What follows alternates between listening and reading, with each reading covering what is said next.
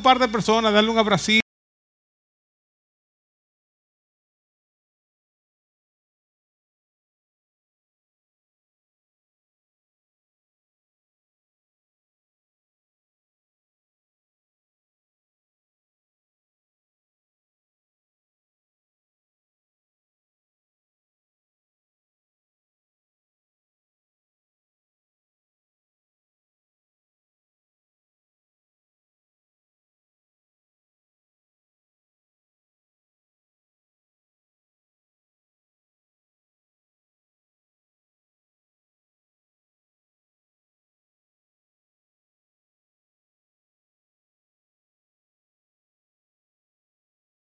Estamos hablando hoy, pueden sentarse hermanos, estamos hablando hoy esperanza en medio de un mundo incierto.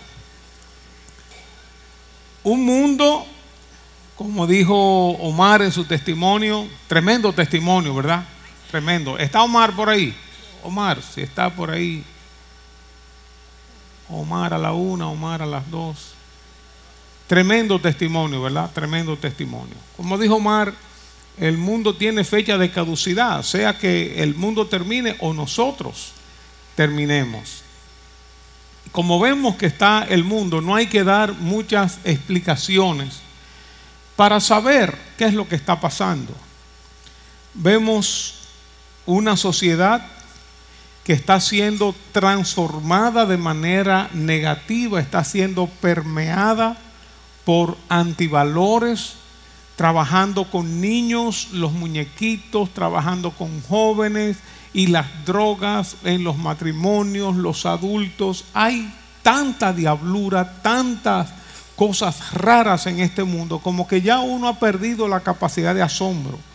Que una persona se casa con un árbol, que otro se casa con una muñeca, que, que tiene relaciones sexuales con niños ya consentidas eh, eh, la pedofilia ya en muchos lugares está siendo aprobada y todo eso eh, se quiere meter aquí y han hecho intentos desde hace años a través de nuestras instituciones, a través de nuestros gobiernos, estamos viendo esa influencia porque todo esto viene orquestado, viene manejado, manipulado por dos fuentes externas poderosas.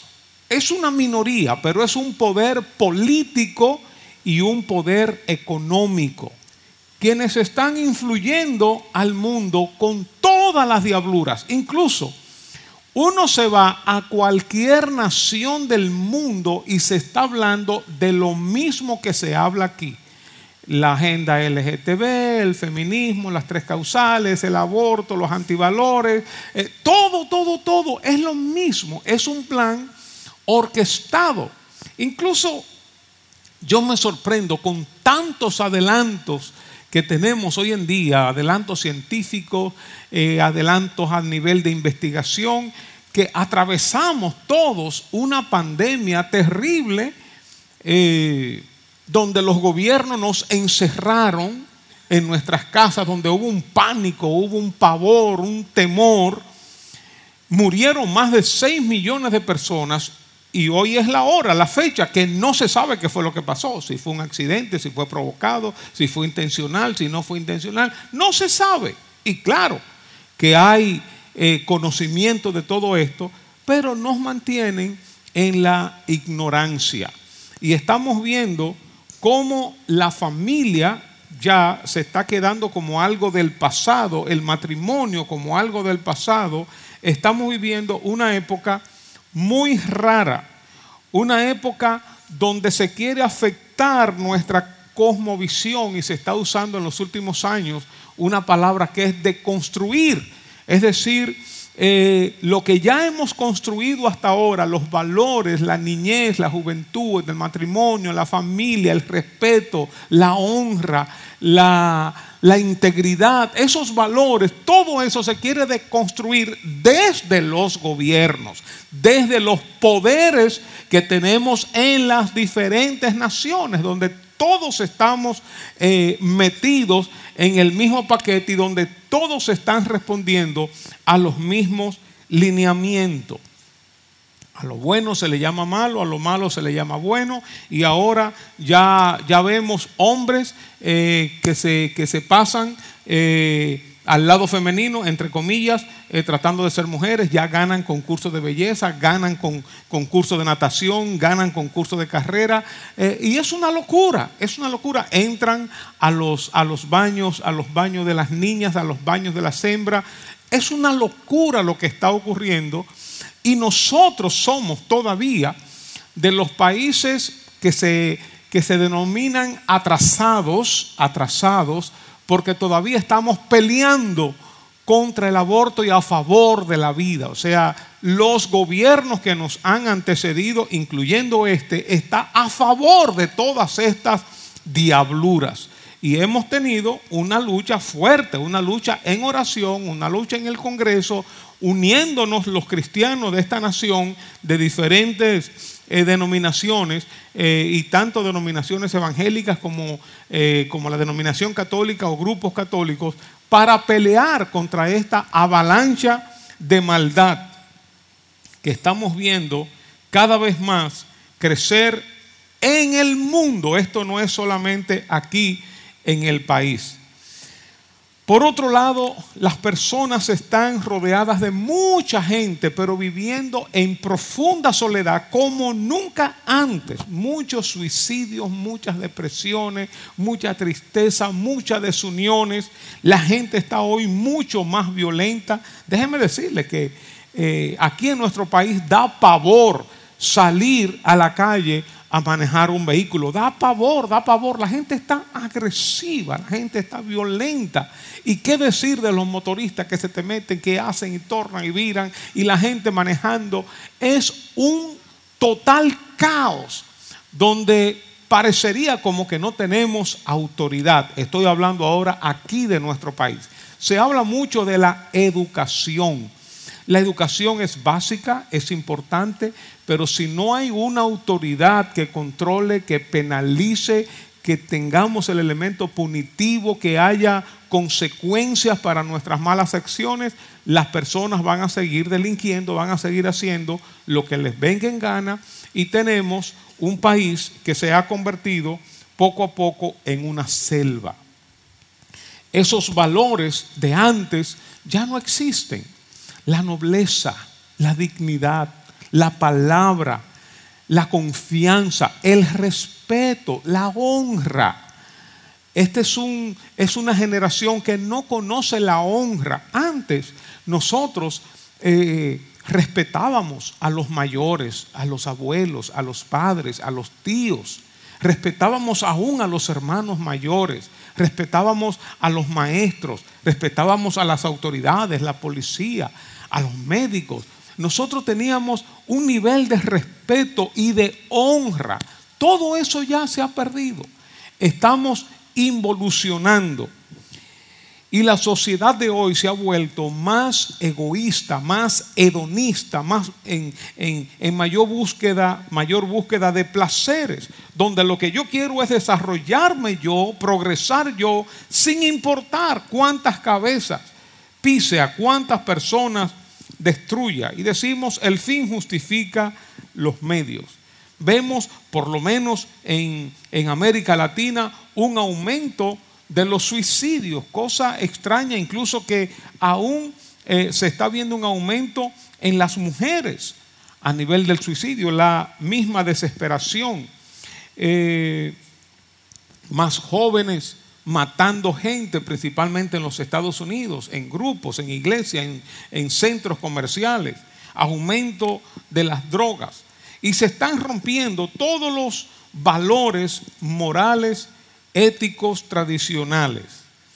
La Biblia habla de que el mundo irá convulsionando, de que el mundo irá de mal en peor. Eso lo sabemos. Lo que estamos diciendo no es una queja, sino hablando de una realidad que nos ha tocado vivir. Esperanza en un mundo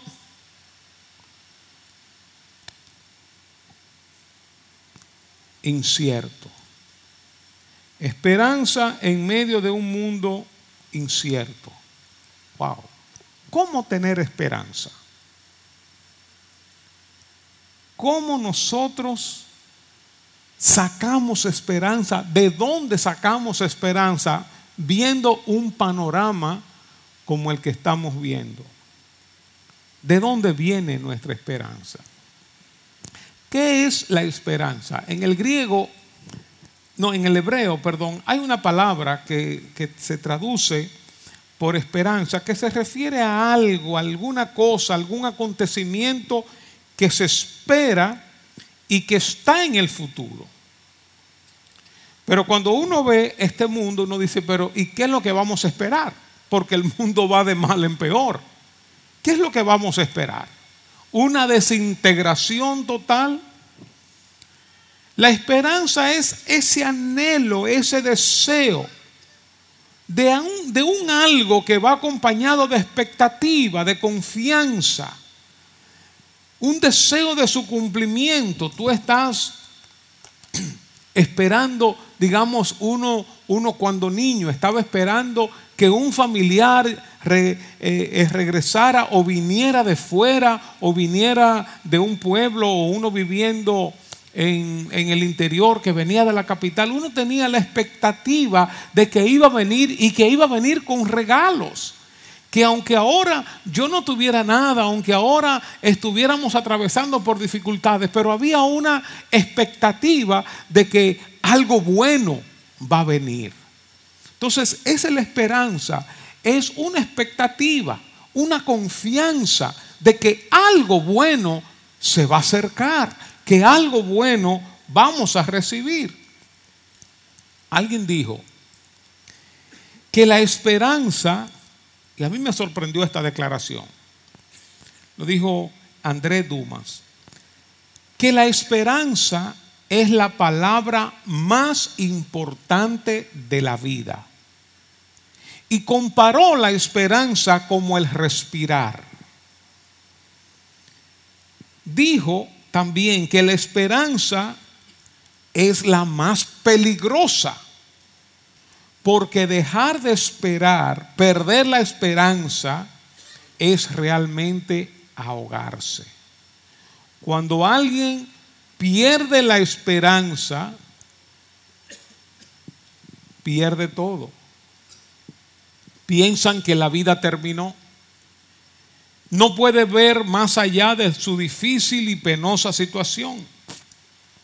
Por eso cuando vemos nuestra situación presente, cuando vemos el mundo caótico en que nos ha tocado vivir, cuando vemos las injusticias, los sufrimientos, las maldades, la tendencia es a sentirnos impotentes, frustrados, tristes o amargados o con enojo. No vemos salida. Por eso, en países como el nuestro, lamentablemente al ver ese vacío de autoridad, la gente está clamando de que por un Trujillo. Eso es que la gente no sabe lo que aquí se vivió. Que no se robaba, sí es verdad, había un solo, ladrón, un solo ladrón, él. Que no se mataba, sí es verdad, el único asesino era él. ¿Entienden, hermano? Entonces, cuando la gente está clamando por esto, es porque no entienden. No entienden lo que otras generaciones han vivido. Entonces no vemos salida, no vemos camino y no vemos soluciones. No hay esperanza. Y la esperanza, cuando la tenemos, entonces hace que pongamos los ojos en el futuro y no en el presente, en el caos del presente, aunque no ignoramos el presente. No nos escondemos del presente. Pero sabemos que esto no es todo. Cuando alguien tiene esperanza, sabe que lo que estamos viviendo no es todo. Por eso las personas ponen su esperanza en los políticos, pensando que el político va a cambiar todas las cosas. Y mi experiencia, en los pocos años que tengo de vida, mi experiencia es hasta ahora que todos los políticos son iguales. Hay excepciones, claro que sí. Pero todo es más de lo mismo. Un color, otro color, otro color, un partido, otro partido, es más de lo mismo. El mismo populismo, la misma demagogia, la misma corrupción, el mismo endiosamiento, la misma cosa. Por eso cuando uno no tiene esperanza, entonces uno se siente atrapado, uno se siente frustrado.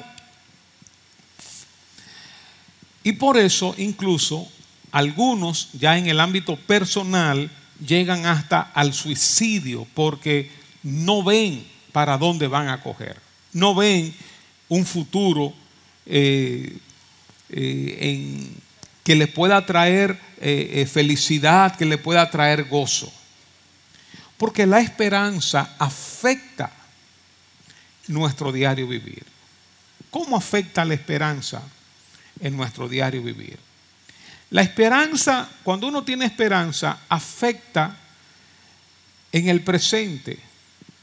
Es como decíamos cuando estábamos chiquitos, que uno estaba metido con los muchachos por allá eh, en algún campo y caminando eh, y uno muerto del hambre. ¡Ay, qué hambre tengo! Pero uno sabía que iba a llegar a la casa donde había un manjar. ¿Cuál era el dicho que uno decía? hambre que espera Artura no es hambre.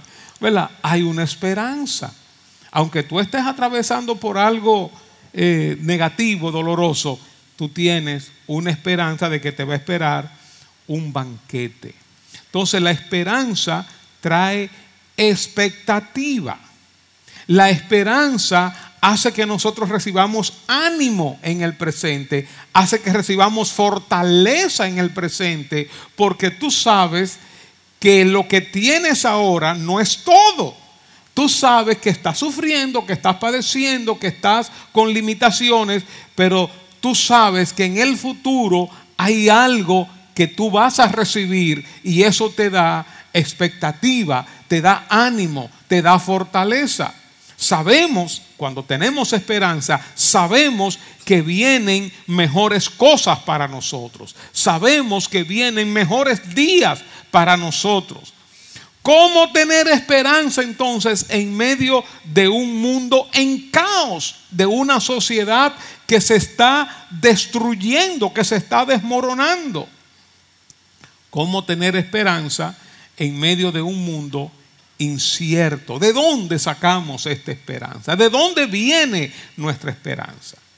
La esperanza no viene de nosotros mismos ya estamos derrotados, ya estamos amargados, frustrados, impotentes. La esperanza no viene de una actitud positiva. No, no, no, no. No importa eh, que el tránsito esté así. No, no, no. Todo está bien, todo está bien, todo está bien. No, no importa que no tengo, que no tengo dinero. No, no. Voy a tener dinero. Voy a tener. No, la esperanza no viene de una actitud positiva.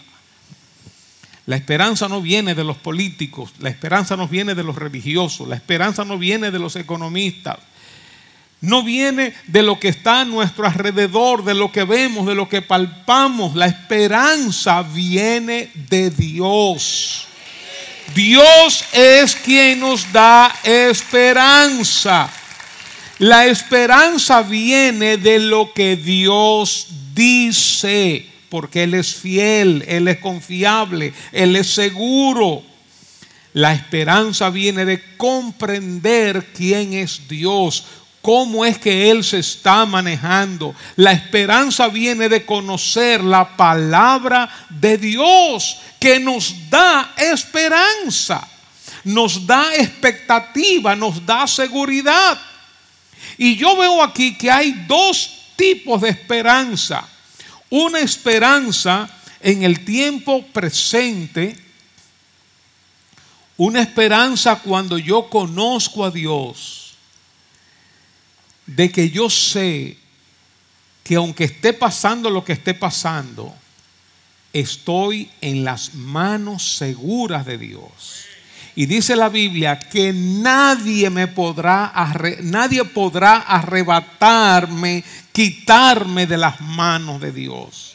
Eso me da esperanza, me da seguridad en el presente, sin importar lo que me esté aconteciendo estoy atravesando por un valle de sombra de muerte, pero yo sé que estoy en las manos de Dios. Yo sé que Él es soberano. Yo sé que Él dirige y gobierna mi vida, que Él está conmigo. Yo sé que Él me ama. Yo sé que Él tiene poder para tornar todo lo que me acontece para bien y para provecho mío.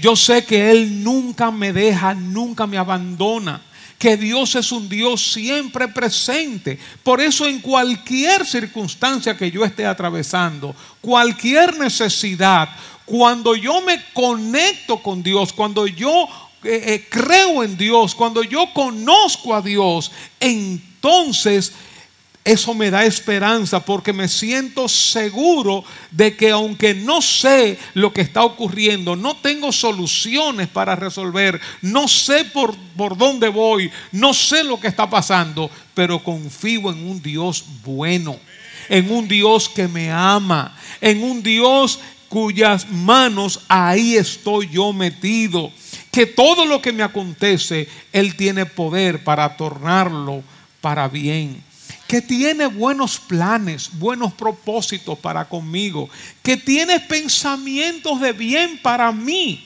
Aunque el mundo se esté acabando, yo sé que Dios me ama y que todo lo que Él quiere es bendecirme, que todo lo que Él quiere en su mente, en su corazón, estoy yo con cosas buenas, que todo lo que Él dice es verdad porque Él es fiel y verdadero, digno de confiar y no miente. Que Él ha iniciado una buena obra en mí, que me llamó hace muchos años y que permanece obrando en mí cada día a través de su Espíritu Santo que nos ha enviado a ese consolador, al Espíritu Santo, ese paracletos, ese amigo que me corrige, que me exhorta, que me fortalece, que me consuela, que cuando paso por esos momentos duros, difíciles, de tristeza, de soledad, el Espíritu Santo no me deja. Eso me da esperanza que tenemos muchísimas promesas de parte de Dios que nos fortalecen y nos animan y nos dan esperanza en medio de situaciones difíciles, que aunque ande en valle de sombra de muerte, no temeré mal alguno, porque tú estarás conmigo, tu vara y tu callado me infundirán aliento. En el tiempo presente tenemos esperanza, estamos seguros y confiados. No andamos como un barco a la deriva, movido por el viento, un barco sin timón. Sabemos que nuestras vidas están bajo el control de las manos de Dios, de las manos amorosas de Dios, que nuestro Padre Celestial nos ama, que está con nosotros, que tiene poder y tiene buenos planes y propósitos con nosotros. Por eso tenemos una esperanza presente. Cuando conocemos a Dios, la esperanza viene de Dios, de conocerle a Él, conocer su palabra. Cuando le conozco, Dios me da la fuerza, el poder, la gracia, la sabiduría para atravesar lo que sea. La iglesia, los justos, los hijos de Dios, tanto en el Antiguo Testamento como en el Nuevo Testamento, han experimentado tantas y tantas situaciones difíciles, terribles. Y Dios los ha sostenido, Dios ha sido fiel. Y cuando miramos atrás decimos, wow, qué bueno ha sido Dios, cómo Dios me libró, cómo Dios me ayudó, cómo Dios me fortaleció, cómo Dios me proveyó. Y tenemos esperanza porque confiamos en un Dios bueno, amoroso y poderoso. Pero también tenemos una esperanza futura, gloriosa. Jesús les enseñó a sus discípulos que no deben sentir ansiedad en relación al futuro, porque ese futuro está en las manos de un Padre amoroso. Nosotros no estamos a la deriva.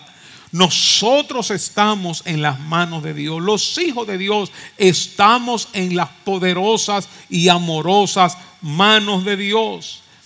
La esperanza futura, cuando nosotros tenemos a Dios, incide incluso aún en nuestra fe en Jesucristo y en nuestro amor hacia los hermanos. Como dice Colosenses 1, 4 y 5, habiendo oído de vuestra fe en Cristo Jesús y del amor que tenéis a todos los santos a causa de la esperanza que os está guardada en los cielos, de la cual ya habéis oído por la palabra verdadera del Evangelio. Es decir, Pablo había oído que estos hermanos tenían una fe en Cristo, una fe especial, una fe firme, fuerte, y que tenían un amor hacia los hermanos. Todo esto provocado por la esperanza que tenían que había dado el Evangelio. Esta esperanza entonces los llevaba a creer en Cristo y los llevaba a amar a los hermanos. En 1 Corintios 15, 58 dice, por tanto, mis amados hermanos, estén firmes, constantes, abundando siempre en la obra del Señor, sabiendo que su trabajo en el Señor no es en vano. Nosotros, cuando tenemos esperanza, sabemos que todo lo que estamos haciendo un día va a ser recompensado por Dios. Que valdrá la pena servir a Dios. Que valdrá la pena ser santo, que valdrá la pena comportarse correctamente, que valdrá la pena haber caminado en los caminos de Dios, porque un día ese juez justo me va a recompensar. Y eso me da esperanza, eso me da fortaleza, eso me anima y me ayuda a continuar hacia adelante. La esperanza entonces no depende del presente, de lo que me rodea. Por eso dice la Biblia que Abraham creyó en esperanza contra esperanza. No era una esperanza de lo que tengo, que Abraham decía, bueno, déjame déjame yo ver lo que tengo. Dios me prometió un hijo, pero yo tengo ya casi 100 años, mi esposa tiene también muchísimos años y además es estéril. Si él cifra su esperanza, su confianza en lo que tiene en el presente, todo se desmorona. Por eso él creyó en esperanza contra la esperanza humana. Creyó por encima de lo que estaba viviendo. ¿Por qué? Porque confió en la palabra que Dios le había dicho. Ahí está nuestra confianza y ahí está nuestra esperanza. Por eso esta esperanza no es un vago deseo de que algo suceda, no es una subjetividad, no es un idealismo, no es una persona soñadora, una persona que está fantaseando, es una persona que tiene su mirada puesta en Dios y de Dios ha recibido palabra, conoce la Biblia, la palabra, y esa palabra firme le da confianza y le da esperanza. Es una expectativa segura y confiable. Por eso esperamos un futuro glorioso, por lo que Dios ya ha hecho y por lo que Él ha prometido que hará. Dios en su gracia, dice segunda de Pedro, ofreció al hombre preciosas y grandísimas promesas. Por eso nosotros confiamos en este Dios, un Dios bueno. Por eso quien pierde la esperanza lo ha perdido todo ya no cree en un futuro mejor, pierde la razón de vivir en el presente.